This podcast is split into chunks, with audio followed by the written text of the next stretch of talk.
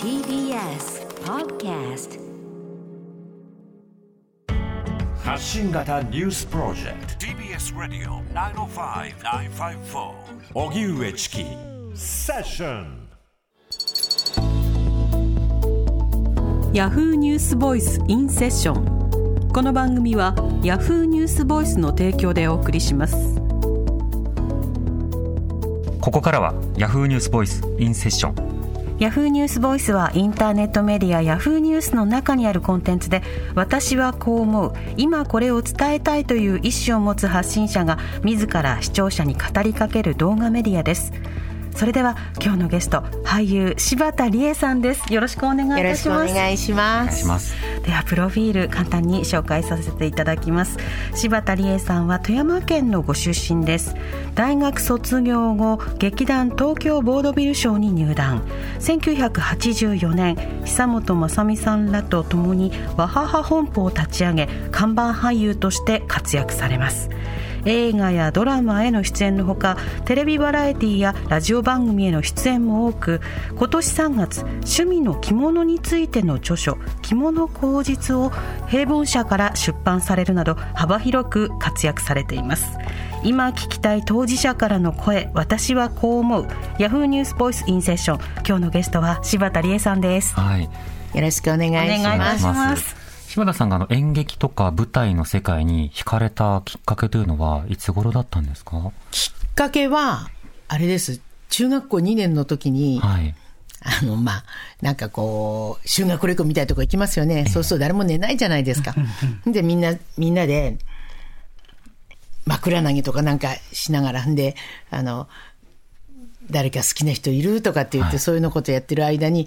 なんかモノマネ歌合戦みたいなのが始まったんですね。ん。私たちのその時代っていうのは、あの、本当歌謡曲全盛で、その天地真理さんとか南沙織さんとか小柳ルミ子さんとか出てきた、そんな感じの1972年ぐらいなんで、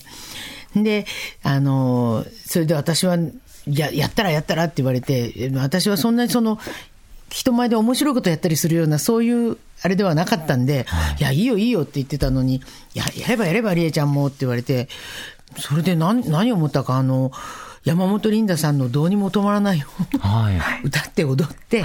そう当時ビデオもない時代ですから、きっと歌謡曲番組を見て、それで、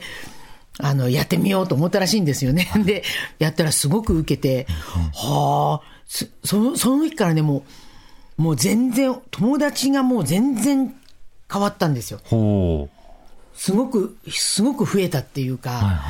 ああ、私がこう、自分でこう、勇気出していろんなことやると、自分も楽しいし、周りの人も喜んでくれて、なおかつこんなに友達いっぱい増えるんだと思ったのがきっかけですよね。へうん。で、それからなんかこう、学芸会みたいなとこもこう積極的に行くようになって、出るようになって、で、あのみんなで集めてなんか先生のものまねしようとかなんかそんなようなことをするようになって、っていうのが一番最初のきっかけだと思うんです。じゃあそれまではもう何か演劇とかあるいはテレビとか見ても自分がそこに出るっていうのは想像してなかった全然想像してませんでした。あの、本読んだりするのは好きだったんで、はいあの、なんていうの、物語とドラマを一生懸命見るとか、そういうのは好きだったですけど、まさか自分がそんなことしようとは思ってなかったですね。んなるほど。それをきっかけに人前に出る。それでそれをきっかけに喜んでもらえる。友達も増える。そこからはなんか振る舞い方とか将来の見方も変わったんですか？うん、そう、まあね、そうですよね。だから、高校に入ったら演劇部に入ってとかっていうような気持ちもありましたからね、その時にね。うん。当時の演劇部は、あの、どんなイメージがあった部活だったんですか？真面目なね、そうですね、あの、し進撃っていうか、ゆうずるとか、はい。そういう鶴の恩返しですよね、そういうのをやったりするようなところで、だから私はあんまり別に、うん面白くないなとは思ってはいたんですけど、で、まあ、照明係とかいろいろやってたんですけど、でも、せっかく入ったんだから、いろんなものを見た方がいいなと思ったので、それでその、まあ本当にあの、地方っていうのはあんまり演劇来ないはい。じゃないですか。で、今でもそうだと思うんですけれども、当時なんかもっと来なくて、でも、二月に一遍、その、進撃みたいのが来たりするそういう昔はね、労演って、労働者演劇団体みたいのがあって、今だと演劇鑑賞会みたいになるのかしら、そういうふうにこの、会員でお金を払って、それで2ヶ月に1回その芝居を見るっていうのを、お母さんが行ってもいいって、まあ親はね、許してくれたんで、私、見に行ってたんです、高校生だけど。うん、で、そしたらそこで、その、あの、文学座の芝居とか、俳優座の芝居とか、民芸の芝居とかも来て、ああ、こんなすごい人たちがいるんだ。今考えたら本当贅沢な、すごいですよね。レースに春子先生の、こう、欲望という電車とかも見たし、ああ、いすごいの見てるんですよ。当時はただ見に行ってただけですけれど。で、そそうこうするうちに、こう、どう新聞とか、本当にもうインターネットとかそういうのない時代ですから、情報がないんです。だから、新聞と、その演劇雑誌っていうんですか、はい。月に1回出る。あれを本屋さんに行ってみて、で、こういうのがあるんだっていう、それだけで、うん。だからそ、その中で見ると、なんか東京じゃ今、その、アングラっていうのがブームで、唐十郎さんとか、えー鈴木忠さん、寺山修司さん、佐藤誠さんっていうそのね、アングラの演劇が盛んなんだみたいなの書いてあると、えー、どんなのかな、どんなのかな、もうわからないですから、図書館行って、そうすると図書館には唐十郎さんの本があったり、寺山修司さんの本があったりするんですよ。はい。でそれを読んで、どんな世界なんだろう、どんな、全然理解はしてないんですよ。はい。だけど、やっぱりそそういうのがほら、高校生のいいところで、そのはっきり分からなくても、かっこいいから、そこ好きになるっていうか、多感でしかも追いかけることができるだそういう感じでしたね。で、そうこうするうちに高校3年生の時かな、私、富山県の八尾町っていう山あいの町なんですけれども、はい。そのもっともっと山奥にね、もっともっと山奥、すごく山奥に、あの、合唱作りの村が五箇山とかいろいろあって、はい小川村っていうところに、その早稲田小劇場の鈴木忠さんのところね、す早稲田小劇場が、あの、合唱作りのところで演劇をやるってことになったんで、へえ。へえと思って、そこにこう、もうちゃんと居つくみたいな、はいはい。そういうのがあって、で、村民はタダだって言われたから私村民じゃないんですけど、はいはい。友達が村民だったから、友達と一緒に行って村民ですって言って、なんか練習とか見せていただいて。初めてそこで白石佳代子さんっていう人を生で見るんですね。その時の感動と言ったら、うわー、すごい。こんなすごい人が世の中にいるんだと思って、こんな綺麗な人がいるって、私はもう美しいと思ったんですよね。すごい迫力で、はあ、すごいもう腹に響くような声でかっこよくてかっこよくて、やっぱり東京に行っていろんなもの見なきゃダメだと思って、それで大学を、東京の大学を受けることにしたんです。うんうん本当にあの、その後いろいろな活動されますけれども、はい。最近あの本も、あの、あ連載もこう持たれたりしていて、あ文章の活動もされてますけれども、うん、そんな大したもんじゃないですけど、でもその中で着物についてのあの文章も書き、またご自身も着物を今着て、着ていただきましたけれども、はいはい。着物に惹かれたのはどういった経緯だったんですか？これはね、あのー国に、いや、日本の国に、あの、外国からお客様がいらっしゃるじゃないですか。はい。その時に、皆さん民族衣装を着てこられるんですよ。例えばアフリカの方だったら、鮮やかなこう、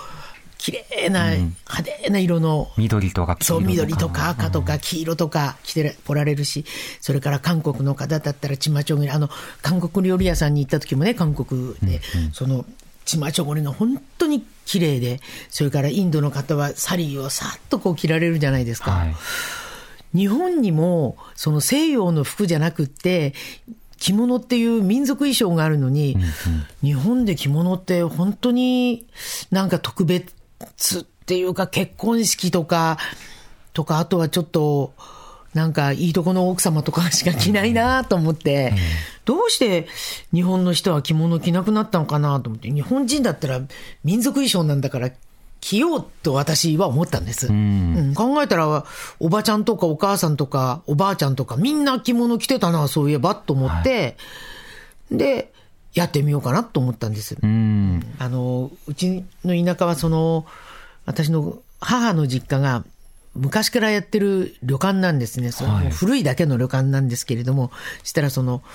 昔々の着物っていうのがあったりするんですよ。開かずのタンスっていうのがあって、もう誰も嫌だから触らないってやつがあるんですよ。そこ触ってもいいって言ったらいいよって言われて、こういこう言ってみたんです。そしたら、多分、おばあちゃんもう死んじゃったんですけど、100歳、100歳ぐらいで死んだおばちゃんっていうのがいて、そのおばちゃんが、の着てた花嫁衣装とかー、白むくとか、いろんなもんが出てきたんですよ。うわ、こんなのが出てきたと思って。あとは、すごい地味な、あ、これおばばのおばあちゃんの着物だなとか、いろんなのが出てきて、へえ、こういうのってどうなるのかなと思って、で、あの、割とこう着物の話とか、いこうしいろいろ、なんつうかな、あの、スタイリストさんでいらっしゃって、そういう、はいよく話す方が。はい、うんい着物のお世話ししてくださって、その頃にはもうあの、テレビでお正月番組とかで着物着てたりしてたんで、はい。その方のところに持ってって、どうしたらいいでしょうかね、この、でおばあちゃんの着物とか、おじいちゃんの着物とかって言っても、